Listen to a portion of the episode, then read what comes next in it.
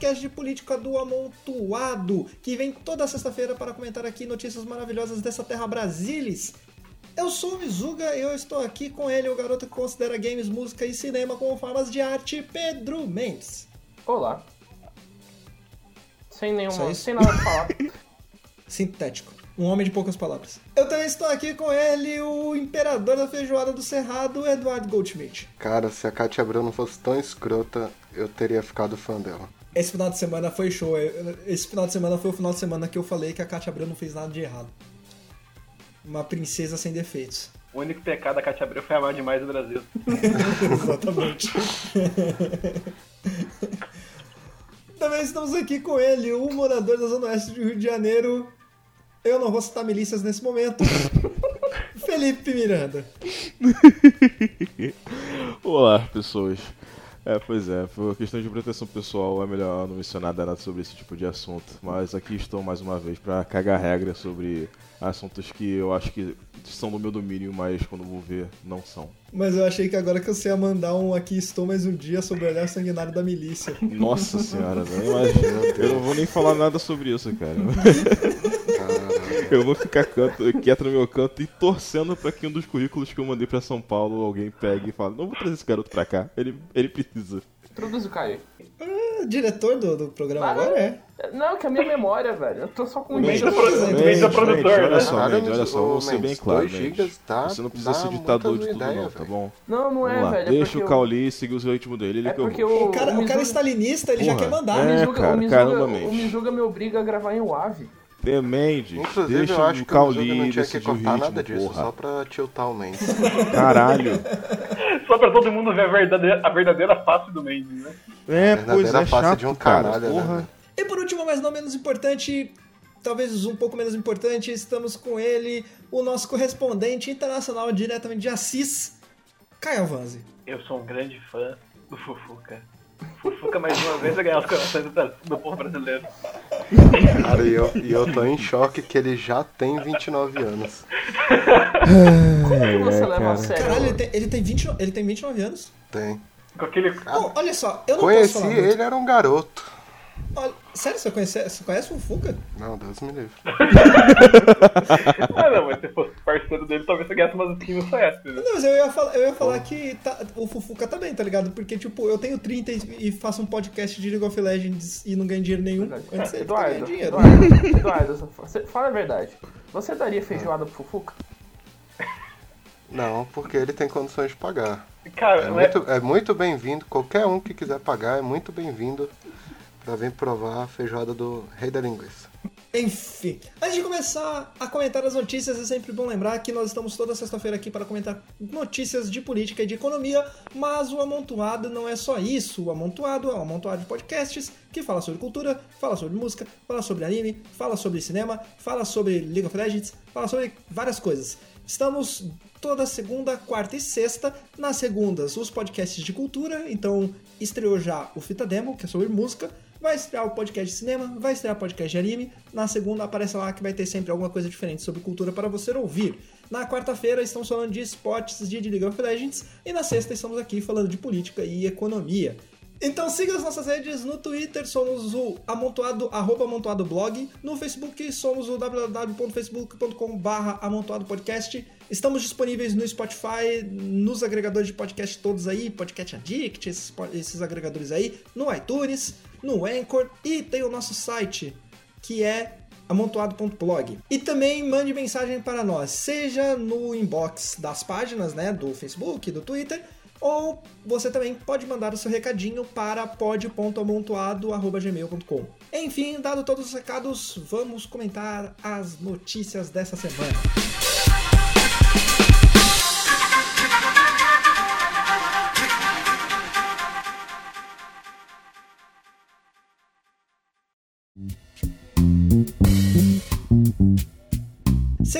Dados da Secretaria Especial de Saúde Indígena, o CESAI, 110 pessoas de etnia indígenas, dentre as várias denominações que elas tenham, foram vítimas de agressões que resultaram em óbito, isso só no ano de 2017. Além disso, existem muitos casos de sequestro de crianças indígenas para que elas sejam socializadas pelas pessoas brancas. E, segundo matéria da revista Época, e agora eu vou usar uma palavra que eu espero que os meus amigos utilizem aqui para evitar processos, a nossa ministra supostamente participou de um sequestro de uma criança indígena para criá-la como se fosse sua filha, através de uma ONG. E eu estou falando da ministra Damares. Lembrando sempre aqui, supostamente, que é importante utilizar essa palavra para a gente não tomar o processinho. Mendes, você tem alguns dados sobre essa notícia aí. Fale sobre eles. Certo. Uh, é, primeiro é importante falar é, que a menina Lulu, né? É, toda essa questão da, sobre a Tini, sobre a Damares, a adoção da Lulu, ela vem em cima de um tema que é uma narrativa que é muito explorada é, nas ONGs e nas instituições missionários. Isso, nas instituições missionárias é, evangélicas, nas missões missionárias evangélicas que existem lá, que é o ponto do infanticídio indígena, né? Que, é, segundo grande parte desses dados inventados diretamente por eles, de que existia um número, de que existe um número alarmante é, do infanticídio indígena e que é, esse tipo de atitude do qual a ministra Damares supostamente fez, né, que foi salvar a criança, uma criança de 6 anos, esse dado é importante, de um infanticídio do que aconteceu lá na aldeia. É... Só que, segundo a reportagem da revista Época, não foi exatamente isso que aconteceu. A questão da Lulu é que, primeiro, ela era filha de mãe solteira, né? A mãe, ela teve essa criança, ela viu que não teve condições de cuidar, e aconteceu um fenômeno que é muito normal dentro das aldeias, que é quando, principalmente hoje em dia, que é quando a criança, quando ela perde, quando a mãe ela não tem a condição, principalmente isso é uma característica das aldeias da tribo Kamaiurá, de que a criança é repassada para algum familiar ou para alguém da própria aldeia, seja mãe, seja avó. E no caso da Lulu, ela ficou com a avó. É, e aí tem os problemas de uma criança tão pequena ser criada por outras pessoas, né? Que é por exemplo, a avó dela não produzia leite, então ela não tinha muito bem como amamentar dela, como, como dar os cuidados é, maternos que são exigidos para crianças, né? E mesmo assim, a Lulu ela foi criada pela avó, com todo o apoio da aldeia, é, com o apoio da FUNAI, que ajudou ela a superar os desafios de saúde que ela tinha quando era pequena. E aí vem o relato de que, né, como ela não era criada pela mãe, ela acabou tendo que usar muito a mamadeira ela tinha problemas na dentição e que a Damares ela foi na aldeia e se ofereceu para que a criança é, fosse levada para um tratamento dentário. E o, o, problema é que a Lulu nunca mais voltou para a aldeia dela. E é uma coisa que os indígenas eles veem como se fosse, segundo a revista Época, como se fosse praticamente um rápido da criança. É, a criança ela, ela, ela foi desligada, completamente desligada da avó, da própria avó que cuidou dela desde os primeiros dias de vida até os seis anos de idade, foi levado para a ONG da ministra Damares, a ONG Atini, que tem né, como um suposto lema salvar as crianças é, do infanticídio indígena. E toda a questão do infanticídio indígena já é uma coisa muito contestada, né? Aí fica a cabo, a, a cabo do ouvinte de pensar se a solução é realmente que né, esses supostos raptos de criança aconteçam, porque toda a questão do infanticídio indígena, segundo vários antropólogos e segundo algumas referências que eu vou deixar no link do post, é, o infanticídio indígena ele é menos uma coisa ritualística e mais uma questão levada por é, contexto social, é, socioeconômico. Né? O, é, o infanticídio indígena ele acaba acontecendo quando, quando a própria aldeia não tem condições de sustentar a vida da criança. Quando, a, quando aquela criança, ela, quando é, a aldeia ela vê que não existe uma capacidade efetiva para aquela criança sobreviver no meio que está acontecendo lá, né? Então... Na verdade, na verdade, o único caso que tem mais misticismo é o caso dos gêmeos É, os outros. Não, nem, nem, nem necessariamente dos gêmeos é um caso, né? Porque, só pra explicar rapidinho essa coisa dos gêmeos, existem alguns relatos de que, às vezes, crianças gêmeas elas são enterradas vivas, mas isso é mais um caso de que uma mãe, principalmente uma mãe solteira, ela não teria capacidade de é, cuidar de duas crianças ao mesmo tempo. Ela não teria capacidade Sim, de amamentar duas crianças ao mesmo tempo e tudo mais. E também, assim, é uma coisa muito não ligada às aldeias indígenas, é muito coletivismo, né? É, Tipo, diferente. Você tem que. Eles raciocinam, tipo, ah, uma criança que infelizmente advém de ter uma deficiência física, etc. Vai ser muito difícil para a aldeia cuidar dela e ela acaba não sendo. Ela acaba sendo produtiva para o grupo. E daí é mais uma boca para se alimentar, e é uma aldeia que tem recursos limitados, etc. Então é uma questão muito mais igual ele falou. Até porque o Estado brasileiro não ajuda em os- nos índios terem terra, né? Sim, sim. Tipo, não, e, e não é questão da terra também. Tipo, mesmo se você tem uma terra, é, não existe o apoio tipo, de agricultura familiar, etc. Acho que nem eles.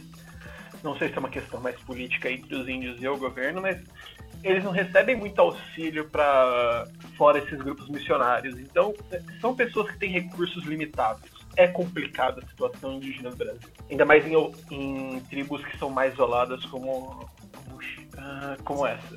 E tem dois pontos bem interessantes para serem abordados, que é o seguinte, a Minsa Damares, ela alega, né, que a Lulu ela recebia muitos maus tratos na aldeias e que ela foi quase submetida ao infanticídio indígena.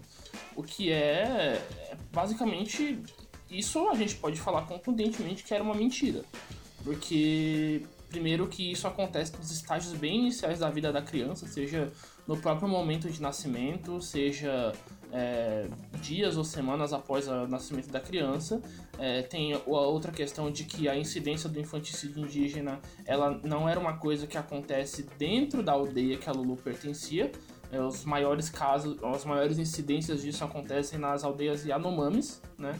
E a terceira coisa é que a própria avó cuidou da criança até quando ela tinha seis anos, né? A própria matéria fala que Esse é o ponto. Sim, que a, a, a pajé da aldeia falava que era a avó dela, a Tanuma, Tanumacu- Tanumacaro, que corria e cuidava, fazendo mingau e fazia de tudo, e corria pra ela, pra FUNAI, pra conseguir médico conseguir tratamento pra criança, sabe? Então, isso, é, a narrativa do, da Maris, ela não tem o menor respaldo pra que realmente seja verdade. Mas até a defesa que ela. A defesa não, né? A, a explicação que a equipe de comunicação dela deu de que, de que posteriormente teria levado a menina algumas vezes pra aldeia para voltar a ter contato com a família e, e, e com a cultura, né? Já vai um pouco contra com essa, teo- com essa ideia de que a menina era violentada dentro da aldeia. Porque você não vai expor novamente a, Sim. a pessoa se, se era maltratada antes. Mas é importante destacar, é importante destacar uma coisa aqui. E eu estou falando com você, pessoinha, que fica falando: "Ah, porque os índios matam as crianças e tem que salvar essas crianças aí". A quantidade de criança que morre de fome no Brasil e você não tá ligando é gigantesca. A quantidade de criança que morre porque os pais têm armas de fogo em casa e acaba pegando arma de fogo e fazendo merda é gigantesca. Inclusive, eu tenho um, co- um conhecido que se matou numa brincadeira com arma de fogo do pai que achou, aqui na, vários anos atrás, aqui em Tupé. Você, a, a quantidade de criança que é estuprada pelo pai e você fala que com 12 anos já sabe o que tá fazendo é gigantesca. Então, se você defende esse tipo de coisa, esse tipo de sequestro de criança pra salvar a criança indígena, você não só é hipócrita, como você é um psicopata filho da puta. Exatamente. Então é bom delimitar isso aqui. Não, é porque eu, eu vi muita gente nas redes sociais aí falando: ah, mas a criança, eles matam a criança lá quando ela é bebê. Caralho, velho, é sério que você tá falando isso? É sério que com essa criança que morre na, na, na, na, na aldeia indígena você tá preocupado? Qualquer. Como assim, tá ligado? E não é só isso. Essa, essa, esse processo de adoção aí da criança não teve processo legal. Não teve processo da FUNAI. É, não- A criança simplesmente apareceu. É, não teve acompanhamento nenhum na justiça, né? Porque a adoção de, de criança indígena é especialmente complicada aqui no Brasil. Não, não é um processo simples, tem que envolver a FUNAI, tem que envolver o Ministério Público. E a ministra não, não pa- aparentemente não fez nenhuma dessas etapas do processo. Sim, não Não, teve. pra que fazer isso? Não, pode falar. Não, o que eu ia falar é que, assim, uma coisa que até é mencionada na matéria, que é um discurso da Damares, que ela fala que, não, que eles têm que mostrar que a igreja evangélica está disposta a, a pegar essas, essas crianças que seriam sacrificadas por conta da condição delas ou da condição da tribo, que não permite né, que elas sejam é, é, abarcadas por conta de, de- dos problemas que a própria tribo tem. Mas aí a gente tem que pensar, assim, primeiro na, na questão, né, por que essa situação acontece também de recursos limitados, como já mencionou, né? Falamos já da questão do Estado, que o Estado brasileiro não oferece suporte. Né? A gente chega lá para catalogar as pessoas, a gente abre as portas para influência externa chegar neles e acaba que quem entra nesse gap, muito do que acontece, até mesmo relacionado ao que acontece aqui nas comunidades mais pobres do Brasil, quem entra nesse gap que o Estado deixa é a igreja evangélica.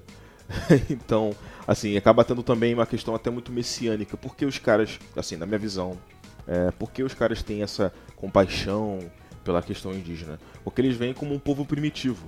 Aí eles podem chegar ali, sendo um povo, entre aspas, primitivo, eles podem chegar ali e ter essa coisa de, sabe, salvar a alma das crianças naquela coisa É toda. E ali, literalmente o fardo do homem branco eh, no século XXI. Sim, você vai transferir, você vai chegar ali com a sua, com a sua benesse, você com toda a sua é, iluminação, né, como uma pessoa civilizada e né, temente a Deus e etc.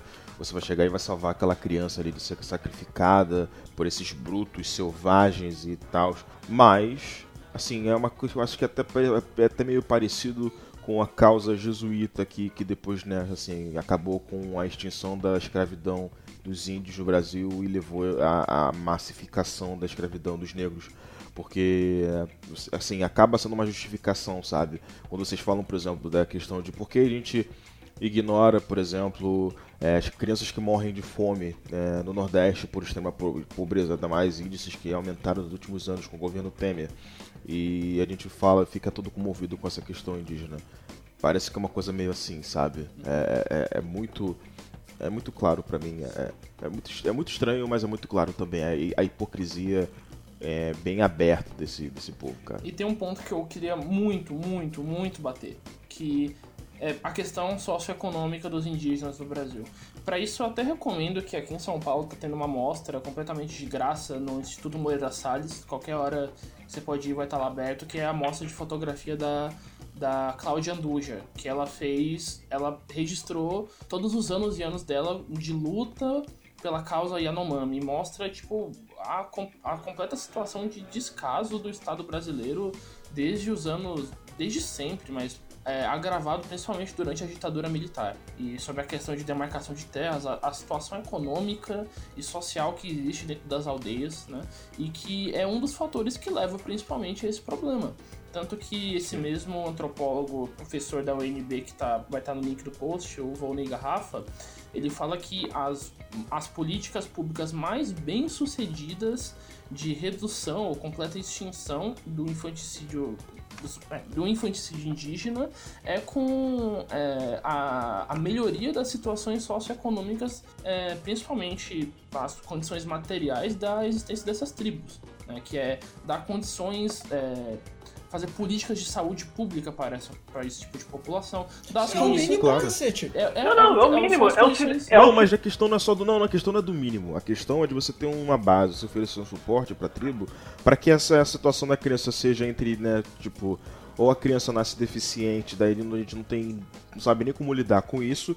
E você ter ali perto uma equipe de médicos regulares que visita a pessoa, que vai dar todo o suporte para a criança. A questão não é só do mínimo. A questão é que o mínimo deles ali, como tribo, é a tribo. Sim. Não tem mais Não, nada. então, dizer Então, assim, o mínimo o- que o o- Estado pode fazer, o mínimo Sim, que o sim. Estado pode fazer é garantir o mínimo de condição para essas pessoas conseguirem sobreviver dentro da cultura delas. É, mas não é interesse deles, cara. O interesse dos caras, assim, ainda Exatamente, mais o interesse com... é tirar a demarcação de terra indígena Isso. Não, só pra- peraí, peraí. Teve uma matéria porque- até que... Tem que acabar o Brasil, velho. Vai tomar no cu esse país. É, caraca. Tem que ter até uma matéria recente. Agora, assim, é, eu não lembro se foi em Roraima ou Rondônia, que apareceu uma, uma trupe de, de pistoleiros em uma das tribos falando, ah, agora o Bolsonaro é presidente. Assim, tudo bem que talvez tenha sido só um rumor. Isso daí também não cheguei a apurar para ver se foi comprovado ou não.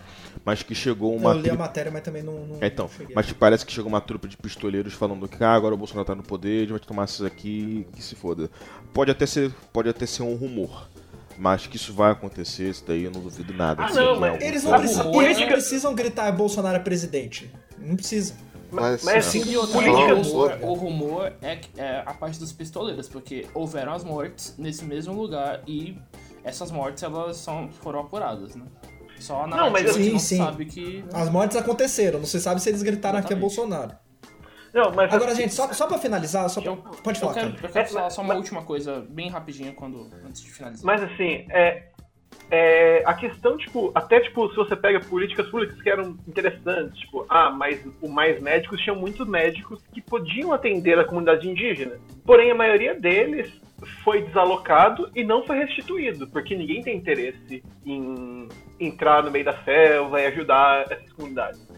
Não só por uma questão, tipo, ah, nossa, como os índios são malvados, né? Tipo, é uma coisa, tipo, de como a situação, essa, ainda mais que essa cristianização que a gente tem na nossa política, de como a gente coloca o índio como um, bar- um bárbaro. E como a gente vê ele Eu como ia, não falar, eu ia falar agora que, pra completar a sua frase, deveria ser: não é só uma questão de, ah, os índios é ruim, mas é uma questão de como o brasileiro é pau no cu. Sim, pau no É cu isso pra caralho, pau no cu pra caralho. Ele, ele, ele- é tipo assim, ele trata as Eu tô pessoas. puto com o Brasil, gente, desculpa. Ele trata as outras comunidades dentro do Desculpa. Brasil com uma insignificância ímpar.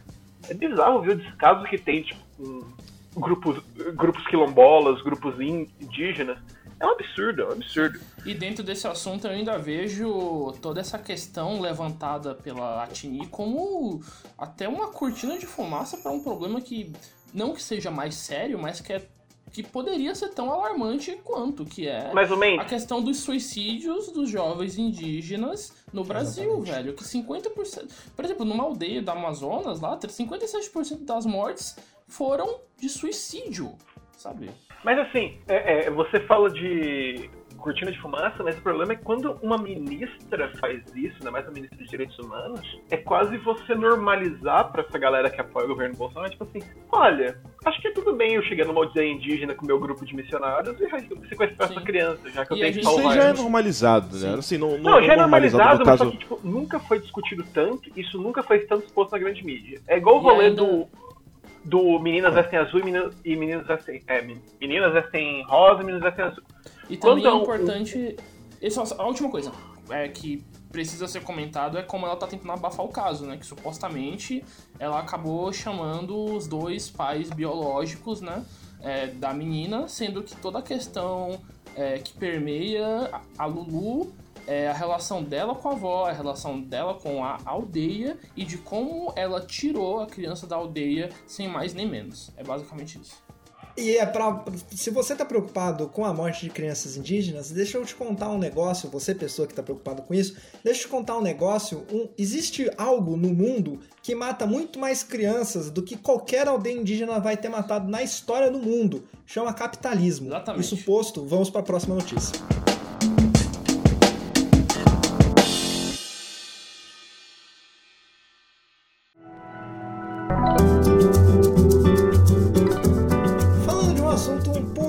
Menos pesado, essa semana que passou nós tivemos a eleição dos presidentes das duas casas do Legislativo. Na Câmara, falei Câmara, Show.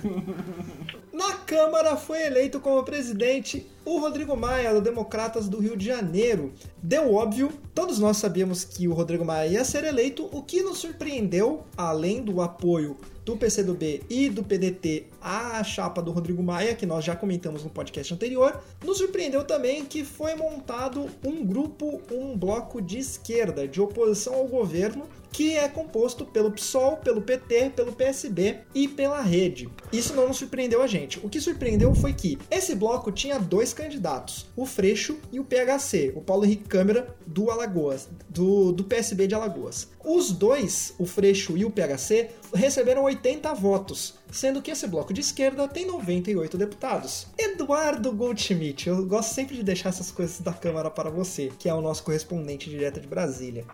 Não é maravilhoso você ver gente do bloco de esquerda que vota no Rodrigo Maia? Então, pra começar, esquerda, esquerda. Esquerda, entre aspas, né? Esquerda. Esquerda.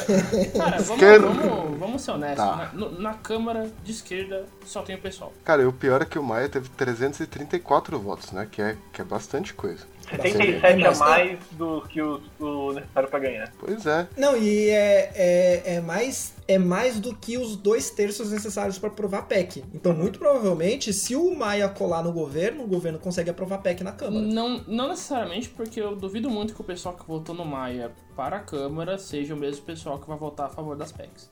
Ah, cara, o problema é que assim. Depende do- da PEC, né? Sim, no caso da reforma da Previdência, eu sou um pouco mais cético a respeito disso.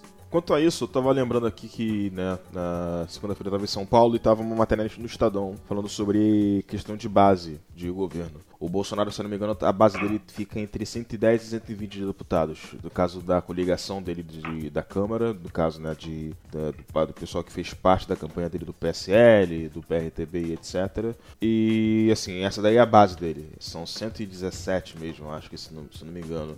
E essa daí é a menor base que um presidente tem desde que o Collor foi eleito. Sim, eu... E assim, aí volta aquela questão que a gente estava até debatendo no, no o podcast anterior de ah, porque, né, assim, na minha visão, no caso, o PDT e o, e o PCdoB, eles não são de fato né, partido de esquerda, esquerda, assim, são partidos mais de centro. Eu estava ali tentando garantir a sobrevivência deles e assim, eu acho que com um acordo com o Maia eles conseguiram essa sobrevivência. E depois, assim, a questão também do- dos votos do pessoal do PT e do, PS, do PSB, provavelmente, do próprio Maia, provavelmente também advém dessa coisa de sobrevivência, sabe? São caras ali que não são necessariamente alinhados com a linha do partido, mas eles querem continuar ali no meio deles, em evidência. Então eles vão se fazer o que eles puderem para continuar nos acordos.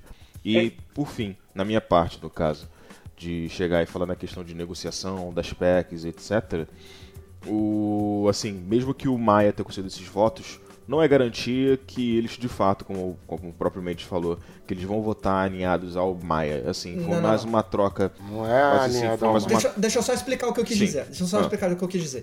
O que eu quis dizer foi o seguinte: se o Maia conseguiu juntar esses votos agora, significa que ele tem capacidade de juntar 334 votos na Câmara. Ele tem essa, Sim. ele tem essa capacidade, entendeu? Sim, mas o problema é que pautas bomba vai precisar de uma. de uma- assim, de uma o- articulação maior. Mas, não, vai precisar, vai precisar de uma articulação não diretamente do Maia, mas do Onix, como representante do governo. Não, não, mas também tem O um Onyx fato não, que, né? tipo, O líder é, do governo na Câmara. É, exatamente. Mas o Onix é o cara dali que vai fazer essa, essa, essa ponte também. né? Mas o Maia, o Maia, o Maia já deixou claro. Ele deu várias entrevistas. Inclusive, eu falei isso no meu vídeo. Inclusive, gente, eu tenho um canal no YouTube, tá? E aí não, Procura lá. alto jabá. Youtube.com.br Mizuga. Mas... Caraca. Tá pagando patrocínio aqui? É. Tô, tô- tô pagando com o meu trabalho. Ah, é, o, Esse o, é Marx ali tremendo Esse é o tá na cova dele. Mas enfim, voltando, o Maia ele já deixou claro que ele não gosta muito do Onix. Ele já desautorizou o Onix em alguma entrevista, já criticou o Onix em algumas entrevistas, etc.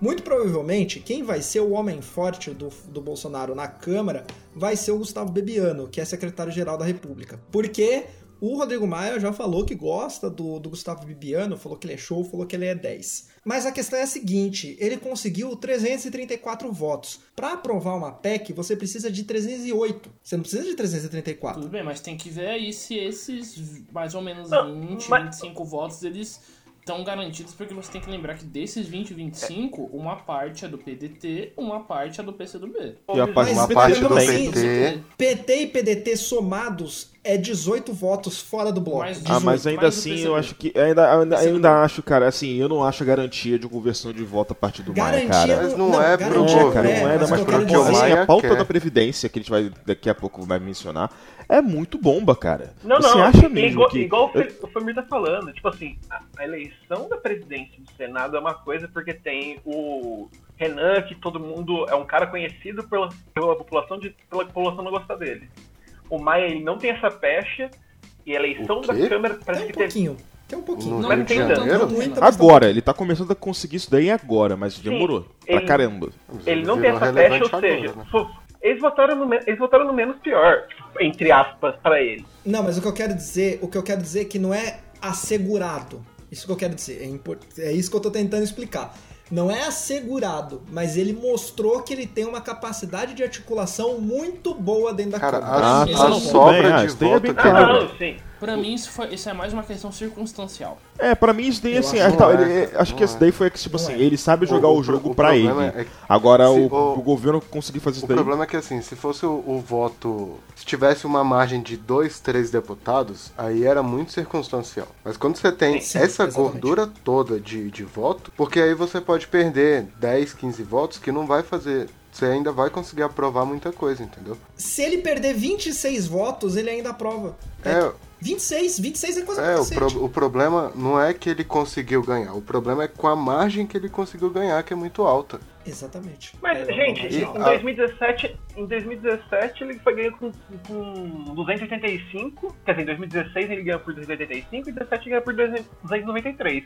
Então, ele Ou tá seja, numa ele crescente de- mostrando É, que o ele tá trabalho dele tá sendo apreciado pelos pares ali dentro, né? Mas assim, né? Eu acho. Eu, Assim, mas ó, eu esse acho. tipo de votação nunca é circunstancial, porque você vê o, o Eduardo Cunha, quando ele foi eleito, e, o, e a capacidade de derrubar um presidente que ele teve. Não, não é circunstancial, tá ligado? Ele Não. tem capacidade de articulação política. E é uma capacidade. Ainda acho poderosa. Mas, porque assim, o problema, mas o problema, mas o problema pra mim, eu acho que a gente tá diferindo muito na questão assim, que vocês, assim, você e Eduardo aqui, vocês estão na questão de assim, ah, porque o Maia conseguiu articulação política pra ele conseguir esses votos, logo ele tem capacidade de articulação política também, assim, para mim na minha visão, né, que eu tô interpretando o que vocês estão falando. Logo essa articulação também pode ser usada pra aprovação das PECs que o Bolsonaro quer passar. Se o. Bolsonaro pagar o preço que o Maia cobra. É, o, é, o exatamente. problema Aí, É, que- que eu então é, pois é, tu acha que o preço do Maia vai ser barato, cara? Esse é o ponto. Aí, Então, aí aí que sim tá, é que e a o gente- preço é assim, Aí tá sim que é debatível. Sim. Aí o Maia, que- a, a parada é que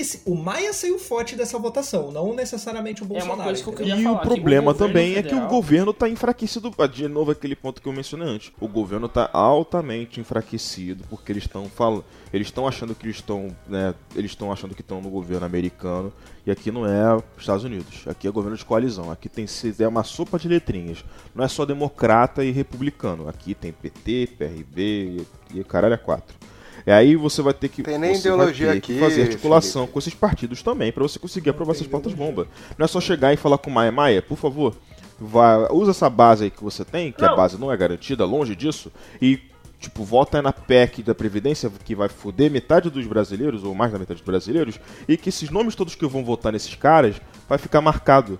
Ah, usa isso daí pra isso, pra mim. Inclusive, não vai acontecer, é, cara. uma das cara, que eu é que o maior beneficiário, a pessoa que saiu, o partido que saiu com o maior capital político foi definitivamente o DEM, não foi o governo.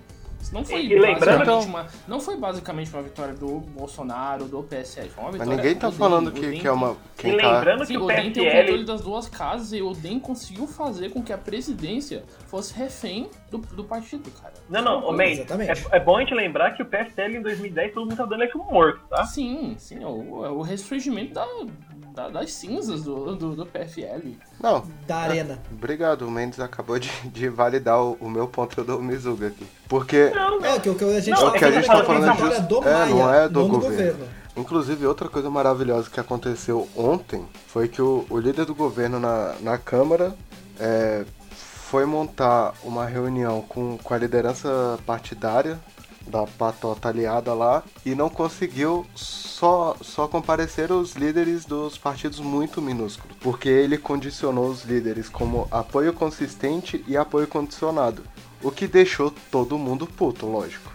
Aí, aí você já tem um, um líder parlamentar que os pares não gostam, você tem um, um articulador da, que é o Onyx na Casa Civil, que o presidente da Câmara não gosta, o governo está muito enfraquecido para construção de, de, a- de base. base ali dentro.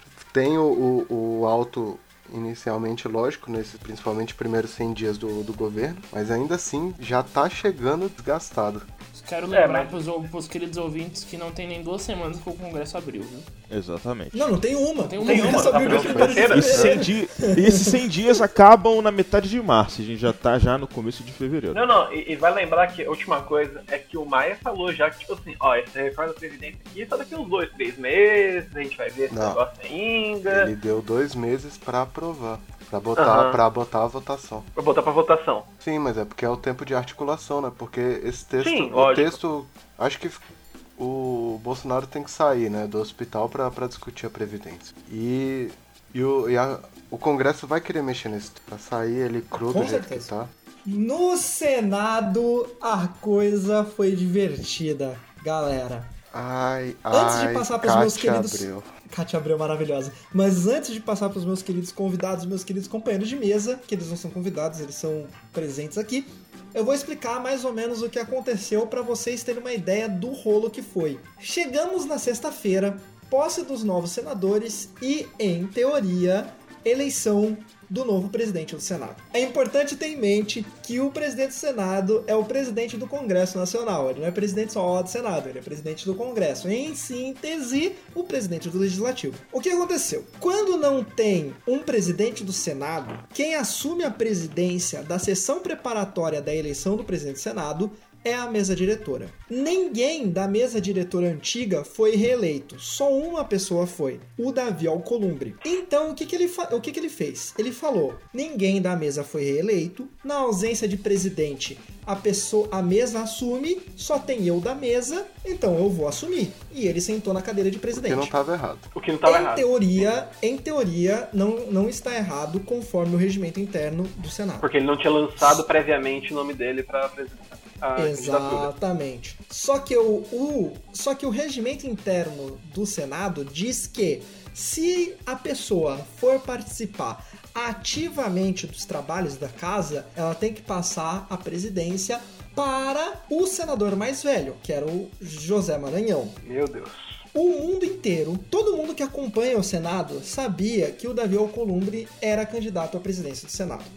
Todo mundo, os senadores inclusive. Então ele iria participar ativamente dos trabalhos da casa. Então ele não poderia, em teoria, assumir a presidência do Senado. E é por isso que começou a gerar bafafá. Porque muitos senadores falavam que ele não poderia assumir a presidência. Se ele não pode assumir a presidência, por que, que ele sentou naquela cadeira? Porque ele queria garantir que o voto fosse aberto. Ele queria ter a certeza de que o voto para presidente do Senado fosse aberto. Porque um voto aberto não favorece Renan Calheiros. Porque nenhum senador vai votar abertamente no Renan Calheiros. Porque o Renan Calheiros é, ele é o ladrão que todos nós sabemos que ele é. Só que, para que a eleição fosse aberta, o plenário do Senado precisava ser unânime, porque só sendo unânime a decisão do plenário é maior do que o que está escrito no regimento interno do Senado. E a decisão não foi unânime. Foi 50 a 2 e 29 senadores não votaram. Então não houve unanimidade. Então, em teoria, a eleição deveria ser fechada. E foi aí que fechou o puteiro.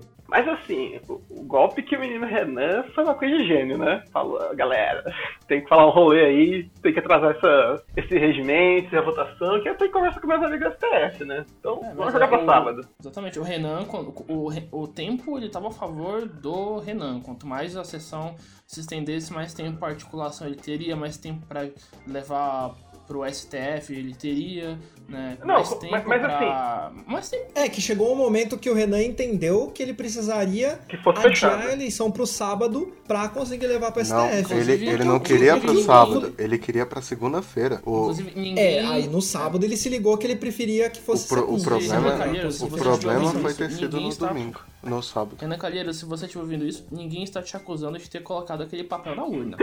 Mas, Mas assim, que ele te favoreceu, favoreceu. não, era pra ter favorecido, só que a galera foi rápida demais, né? Exatamente. Na verdade, acabou desfavorecendo, porque no segundo, na segunda votação, o PSDB abriu o voto. E aí fudeu, né? Então, foi por isso que. E, e No daí- momento que o PSDB abriu o voto, ele entendeu que ele ia perder, tá ligado? e justamente foi isso que ele foi chorar lá na hora. Chorar, não.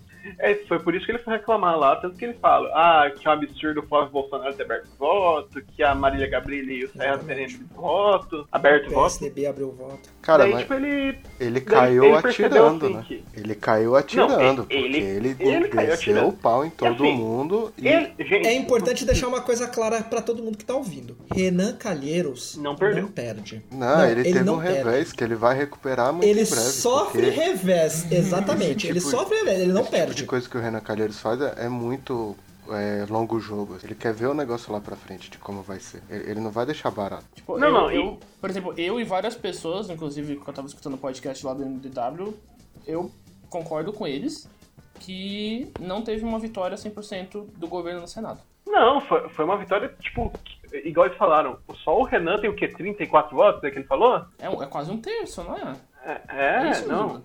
Olha, olha só, a primeira vez que Renan Calheiros foi eleito senador, eu não tô nem falando deputado, tá, gente? Eu tô falando senador, que é Câmara Alta. O Renan Calheiros foi eleito em 95. 95. Se tem uma pessoa que entende como funciona o Senado neste Brasil, essa pessoa é Renan Calheiros. Renan Calheiros é a pessoa que colocou no Twitter que o marido da fulaninha lá usava membro robótico pra fazer amor.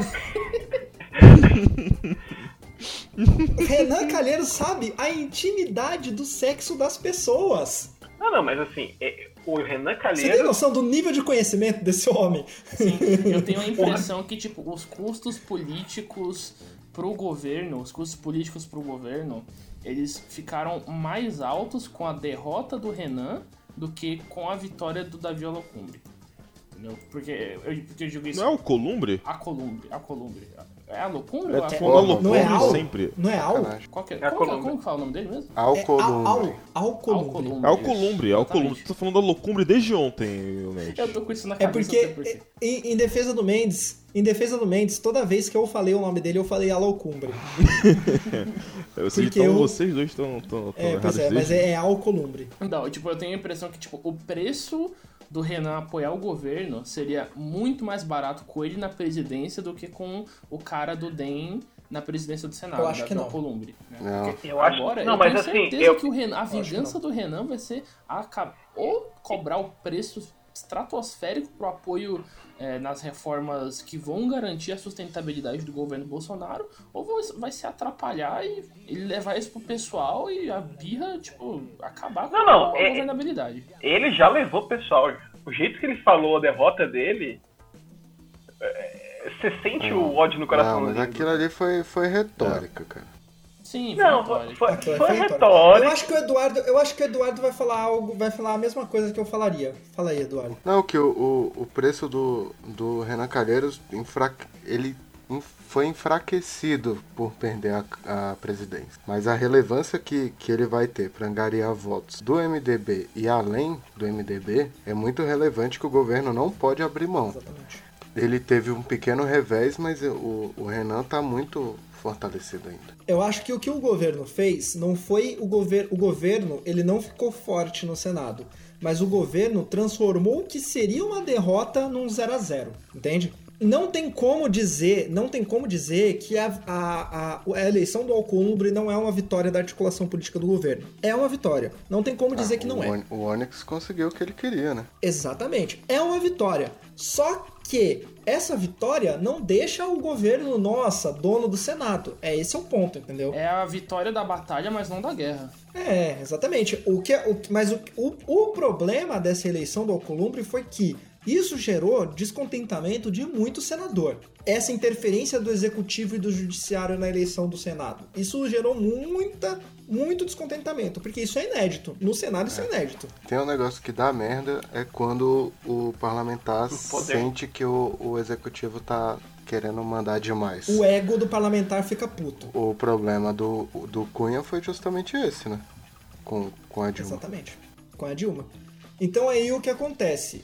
Se gerou descontentamento no Senado, isso dá uma massa de manobra gigante, gigante pro Renan Calheiros fazer o que O quer. Renan vai usar o seu membro Então- mecânico, né? Robótico não, mecânico. Obrigado, Eduardo, pela correção. Então, o que o Renan Calheiros conseguiu fazer foi, independente de quem seja o presidente do Senado, o governo vai ter que sentar com o Renan para negociar. Inclusive, só extrapolando muitas coisas, no meu bolão, o primeiro ministro a cair seria o do Itamaraty. Mas eu acho que eu vou mudar que o primeiro ministro a cair vai ser o Onyx. Eu acho que o primeiro é a Damares. Eu acho que o primeiro é o, o Sérgio Bolo. Ele vai sair como um grande Não, mas ele não vai cair. Não, ele vai sair. É, sim. É, Não, não, tá falando sim. Se, se considerar, se considerar a pessoa sair voluntariamente, eu, eu acho que o Sérgio Moro sai também. Eu tô falando de ser demitido. Não, o ser demitido tem vai que ser- do- Não, não. O Sérgio Moro vai des... É. Lembra semana passada que a gente teve a discussão sobre o embate entre o Guedes e qualquer um? O, o vai ter o primeiro exemplo agora e a gente vai ver qual vai ser o resultado. Porque o Moro apresentou um projeto que eu acho que a gente podia até conversar mais sobre ele semana que vem, talvez. Ele Mas vai- que foi o, o projeto anticrime dele, o projeto Ele proibiu, ele proibiu de se cometer crimes Sim. no Brasil, obrigado, Moro. Então, tem. E. E o. Acho que foi o Maia que falou, se não me engano, que não, o governo vai ter que escolher entre a reforma da Previdência e, a, e essa reforma do Moro, porque os dois não dá. É um é um estresse político muito grande pro, pro governo tentar aprovar os dois seguidos, assim. Então a gente vai ver um embate entre os ministros de como que vai se dar isso aí dentro do governo. Em quem o Bolsonaro dá prioridade, né?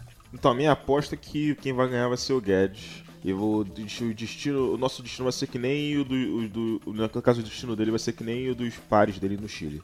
Sim. Eles vão ser expulsos de volta para os Estados Unidos porque fizeram merda com a economia brasileira. Só a última coisa aqui, vai ser bem legal de ver ver a retrospectiva da carreira do Moro, que é a que é, ele vai sair de ex-magistrado mega importante para ministro do Bolsonaro e depois para companheiro de profissão do Alckmin dando aula na Uninove.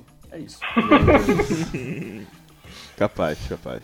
O que é interessante de observar aqui nessas eleições todas é que o Democratas, que é o PFL mudado de nome, e o PFL é o Arena, Partido da Ditadura, mudado de nome, voltou a ter relevância no cenário político brasileiro. Ele domina a Casa Civil, domina a agricultura, domina a saúde e domina agora a Câmara e o Senado. Virou o maior partido da República da noite pro dia. É o que, assim, O sinceramente. Brasil, o Brasil era- é refém das mãos do DEM. Mas era, mas era isso daí era quase esperado, né? Eu lembro que até em conversas anteriores, antes do podcast a- a- acontecer, que eu acho que eu falei com vocês é, que essa articulação de governo com PSL, etc., né, que elegeu uma porrada também de pivete, que não tem nenhuma noção do que fazer naquela porra, o DEM era o partido que se alinhou próximo ao Bolsonaro e que tinha experiência para fazer o, o- a articulação que ele precisa para as reformas que ele precisa. Não, a, Mas a é gente Então, é natural- isso. É natural que o, que o, que o DEM volte a ter essa relevância, apesar dele, dele ser registrado como morto e enterrado em 2010. E- É interessante observar que o DEM, que é sucessor do PFL, que o PFL é su- sucessor da Arena, ele se tornou o partido mais relevante da República atualmente. Por quê? Ele comanda a Câmara, comanda o Senado, comanda a Casa Civil, comanda a saúde, comanda a agricultura. Virou o maior partido O da República. Caiado é e governador. somando isso, Ronaldo Caiado é governador. Eu vou até pesquisar os governadores do DEM, peraí. Ah, o Ronaldo Caiado, governador. Ah, Cara, é o Goiás é só coisa Ele é boa. governador do Goiás, velho. Você esperava o quê? Ah, o que que tá... Ah, meu Deus. Não, não, calma, calma, calma. A gente, a gente esqueceu de falar uma coisa muito importante, cara. Fala. Do Cajuru. Nossa, cara, sabe o que eu fico, sabe o que eu fico pensando? Eu fico pensando a hora que o Cid do Não Salva descobrir que o Cajuru tá usando rede social pra fazer votação. Imagina isso, que maravilhoso que vai ser. Eu já falei já que pra mim o Cajuru tá sendo certo porque isso daí é a democracia representativa sendo É isso certa. aí. O cara, o cara tá representando a gente, ele vai lá e ainda Cara, faz enquete para garantir que a voz do, do- Não, que- não, da pessoa gente, que tá sendo representada tá sendo ouvida. Pra mim ele tá mais Eu do não que certo. entendo, É, eu não que- é, entendi o- é o o. Flávio Bolsonaro falando que fez uma, uma enquete no Facebook dele e nela 80% acreditava que o Bolsonaro ia ganhar. Tá correto, cara. Fala que o Cajuru tá Cara, um, um, tem um pessoal que fala que a- o próximo paradigma democrático é a democracia virtual. Pra mim, o que o Cajuru é um pioneiro. Vocês que são ignorantes aí não estão vendo. entendeu? Só, só O- ele é um visionário Inclusive- vocês não estão vendo isso. Querido ouvinte, a democracia virtual não é uma baboseira. Acredite piamente nisso. Com certeza ela dá certo. O Bitcoin tá aí pra provar Não, não, isso. mas, ô, man, ô, man, é que você tem que lembrar que o Cajuru ele é, ele é o senador que representa 600 milhões de pessoas, né? Porque Não, a partir de. Não, primeiro, a partir de hoje a gente não vai se referir ele como Cajuru. Ele vai ser o, sena, é, o senador Boca Louca. Gente, Fala, Eduardo. Senador Fala, Eduardo. só, aí. só pra encerrar o assunto, pelo amor de Deus, o, o DEM, o DEM, além de controlar Casa Civil, Câmara, Senado e só? Ou tem mais ministério? Saúde, e agricultura. tem governador do Goiás e do Mato Grosso, que são o Eu antro conheço. do progressismo no Brasil. Lugares mais tranquilos pro movimento social agir. Então, Quase não tem Quase moralista. nada. Quase não tem moralista. O MST, o MST é bem forte nessas regiões. É um, são dois estados muito arborizados. não tem soja. não fale, Não tem soja E nenhuma. não tem boi também. Só tem piqui e cachoeira. Não, não, os bois que, os bois que estão lá são bois naturais, tá, Nate? Por favor. É boi orgânico, né?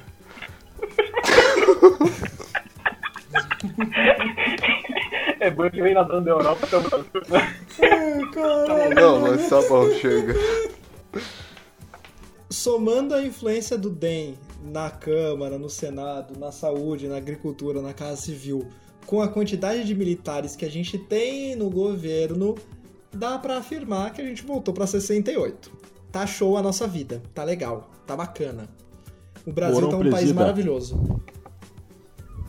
Fala, Felmir. Não só ia falar o Mourão presidente, então ele já vai encontrar um cenário muito propício pra ele, né? Olha Porque que ele vai maravilha. lidar com a galera que com quem ele basicamente estudou do lado ali por muito tempo na, seja lá onde ele, ele estudou Agulha, anteriormente. agulhas negras. E é o pessoal ali também que tá aí no tá no poder desde a época que né, a categoria dele também entrou no poder. Então, enfim. Enfim, gente, esse foi o Conta Fechada dessa semana. Vai subir a música pra terminar o episódio. Deem tchau pros nossos queridos ouvintes. Fala tchau, gente. Tchau, tchau. tchau.